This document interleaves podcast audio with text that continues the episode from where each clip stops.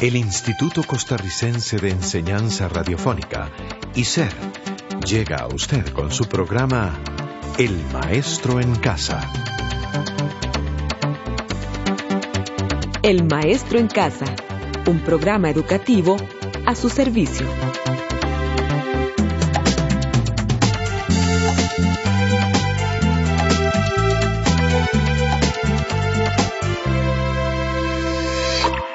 Hola amigos Radio Escucha, es un placer compartir una vez más el programa del Maestro en Casa. ¿Qué tal, José?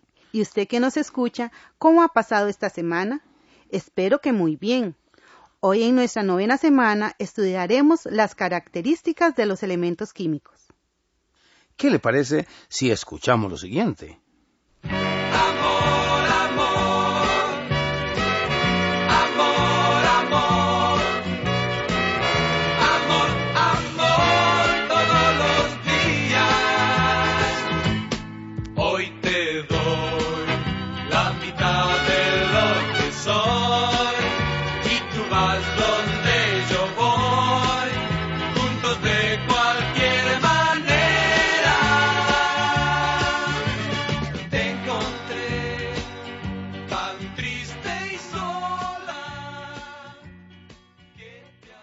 Qué bonita canción. Me acuerdo de mi abuelita cuando decía, esa parejilla tiene química. Claro, luego comprendí que tener química es llevarse bien con los compañeros de trabajo, con los amigos, es decir, ser positivos, relacionarnos unos con otros. Así es, Norma. Qué agradable es tener química con los vecinos, los familiares, los compañeros de trabajo, en fin, llevarse bien con las personas que nos rodean.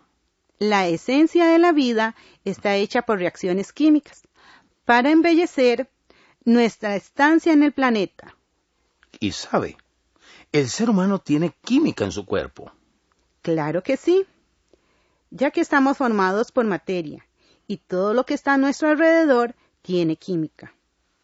Como podrá darse usted cuenta, desde que el universo se formó han existido elementos químicos. Por ejemplo, el Sol es una estrella que está formada por el hidrógeno y el helio.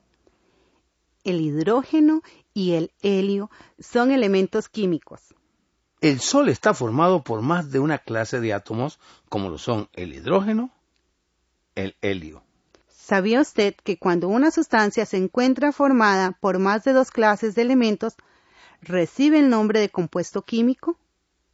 Pero, si la sustancia se encuentra formada por una sola clase de átomo, recibe el nombre de elemento químico.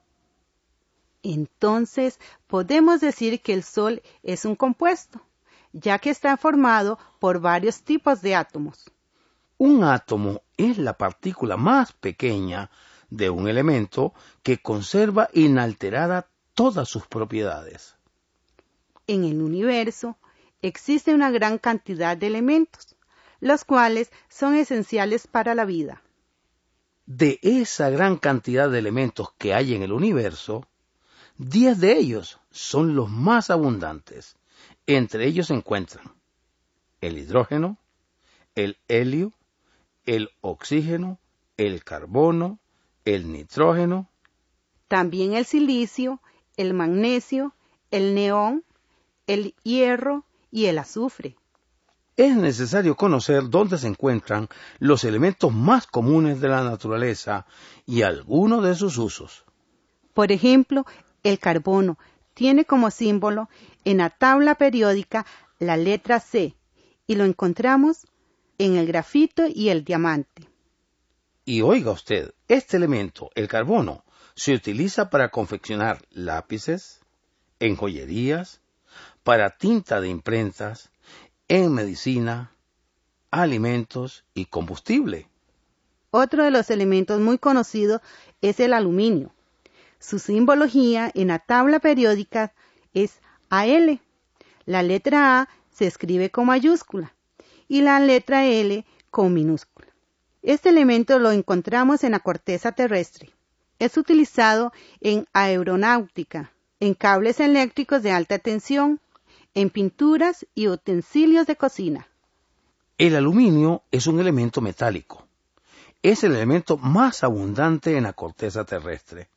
Además, es muy ligero, o sea, muy liviano, fácil de usar. Otro elemento común que podemos citar es el nitrógeno. Este elemento forma parte de la atmósfera. Se encuentra en la corteza terrestre. Además, es un componente de la materia viva.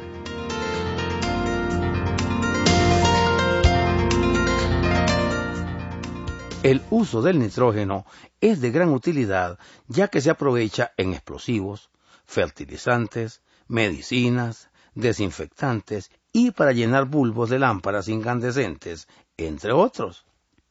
El nitrógeno se acumula en el suelo bajo humus orgánico. El humus es la capa superficial del suelo formada por la descomposición de animales y vegetales. Sin embargo, José, debemos tener cuidado porque si usted ingiere una dosis alta de nitrógeno, podría tener problemas en la glándula tiroidea. El oxígeno es otro elemento importante en nuestro medio. Es un gas que al ser sometido a temperaturas muy bajas se convierte en líquido. El oxígeno es uno de los elementos de la naturaleza, que forma parte del agua, por eso sin él es imposible la vida. Hagamos un ejercicio. Contengamos el aire. ¿Podríamos vivir sin llevar oxígeno a nuestro sistema respiratorio? Claro que no. Por eso, el oxígeno es el que nos ayuda a mantener la respiración en los seres vivos. Además, el oxígeno es utilizado como oxidante en la metalúrgica y como combustible en cohetes los seres humanos podemos presentar cuadros de anoxia e hipoxia, es decir, la dificultad parcial o total en el suministro de oxígeno a los distintos tejidos del organismo. La anoxia es la ausencia del oxígeno que requieren los tejidos y la hipoxia es la disminución de oxígeno. Algunos de los órganos de nuestro cuerpo que sufren más falta de oxígeno son el cerebro, el corazón y los riñones. El oxígeno es un gas vital en nuestra vida y la ausencia de éste puede provocar daños irreparables, hasta puede causar la muerte. ¿Y qué me dice del fósforo? Del fósforo le puedo decir que es un elemento químico no metal, que además no se encuentra libre en la naturaleza.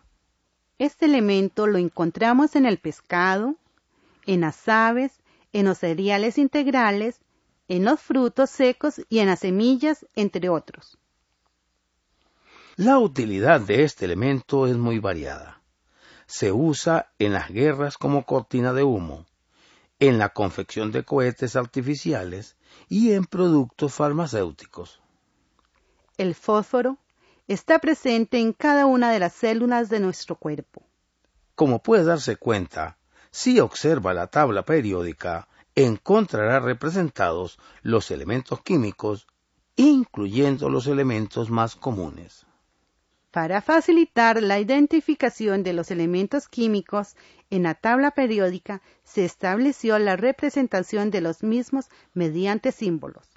Así es, por ejemplo, el azufre se representa con el símbolo S en mayúscula, el hierro con FE. La F se escribe con mayúscula y la E con minúscula, y así sucesivamente. Podemos concluir que los elementos son de gran importancia para la tecnología, la ciencia, la medicina, la agricultura, entre otras.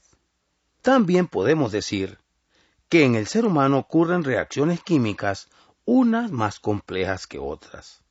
Bueno, de esta manera hemos llegado al final de un programa más de El Maestro en Casa. Hasta luego.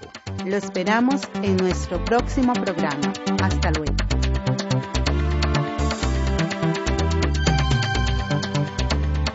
Este programa fue producido por ICER. En colaboración con el Ministerio de Educación Pública.